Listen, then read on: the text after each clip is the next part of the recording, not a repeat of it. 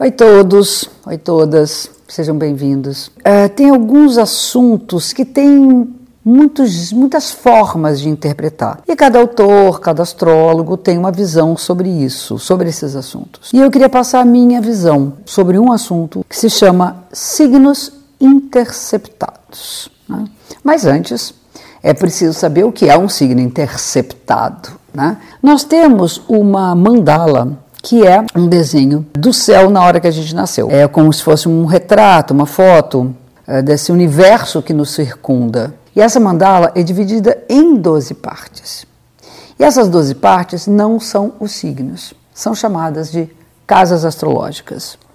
Então, isso é muito técnico, queria só que vocês entendessem que existem 12 signos, que é uma pizza dividida em 12 partes iguais existem casas astrológicas que uma pizza dividida em 12 partes não iguais. Tem gente com mais fome, tem gente com menos fome.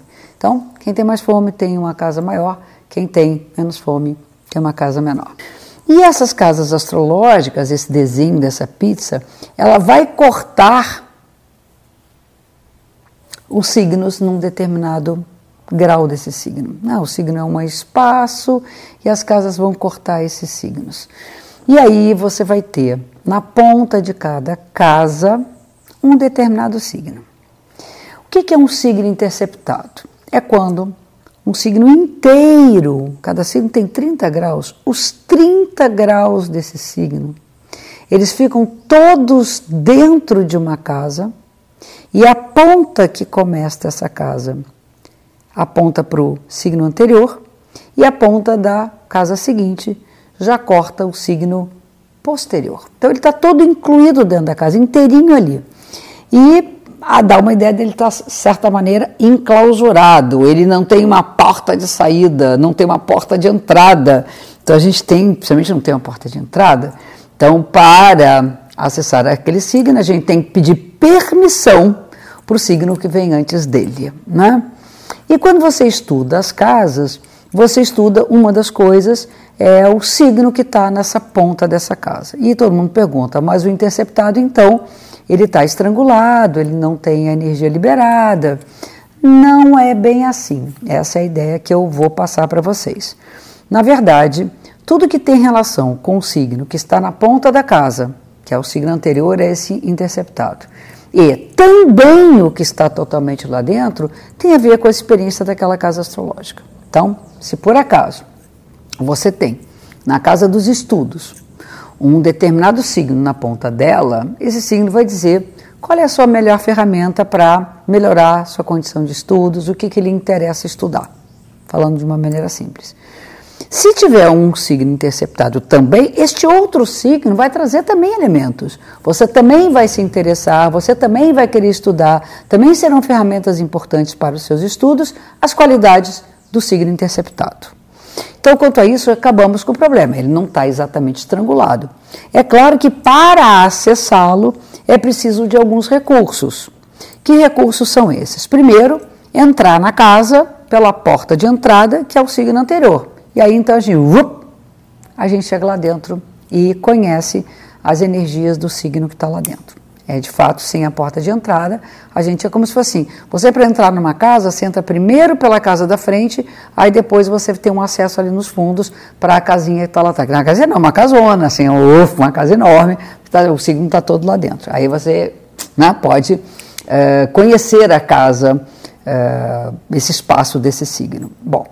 Uma outra maneira de você acessar o signo interceptado é através do regente deste signo. Então, se por acaso vamos imaginar que touro esteja interceptado, você vai acessar essa casa e este signo através de Vênus. Procura Vênus onde está no seu mapa. Simples assim.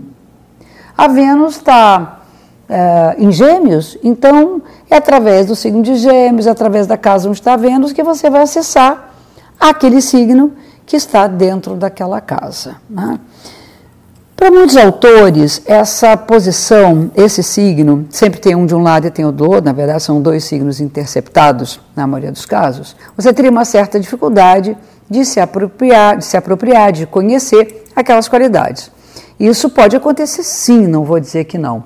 Porém, o recurso que o astrólogo tem diz assim: olha, se você não está conseguindo, se for o touro, se estabilizar, é, produzir materialmente, procure a Vênus. No caso do escorpião, que é o oposto, não está conseguindo se desapegar, não está conseguindo transformar, procure Plutão. Então sempre terá uma saída, não é uma coisa sem saída. Então cabe ao astrólogo dar a saída para essa pessoa quanto aos signos interceptados. Agora uma curiosidade. Essa coisa da interceptação, do tamanho das casas, depende da latitude que a pessoa nasceu. Se ela nasce perto dos trópicos, nos trópicos em geral, essas casas são muito parecidas em termos de tamanho. E é mais difícil que haja signos interceptados. Acontece, claro, vários mapas de brasileiros que nasceram em região tropical, que tem um, um e o seu oposto, né, dois signos interceptados. Mas não é tão comum. Agora, começa a ir muito para o sul, Terra do Fogo. Começa a ir muito para o norte, Canadá, países nórdicos. Gente, tem casa que é desse tamaninho e outras assim, uá, enormes. Nessas uá enormes, tem dois signos interceptados. E isso é para todo mundo. Praticamente os suecos todos têm isso. Então, será que os suecos têm tanto problema assim e nós não? Fica a pergunta para vocês. E a resposta eu acho que vocês já sabem. E aqui a gente fecha mais um episódio da semana. Obrigada pela audiência. Espero vocês também no Instagram, arroba Cláudia Lisboa, e no Face, Escola Cláudia Lisboa de Astro. Até a próxima semana. Um beijo grande.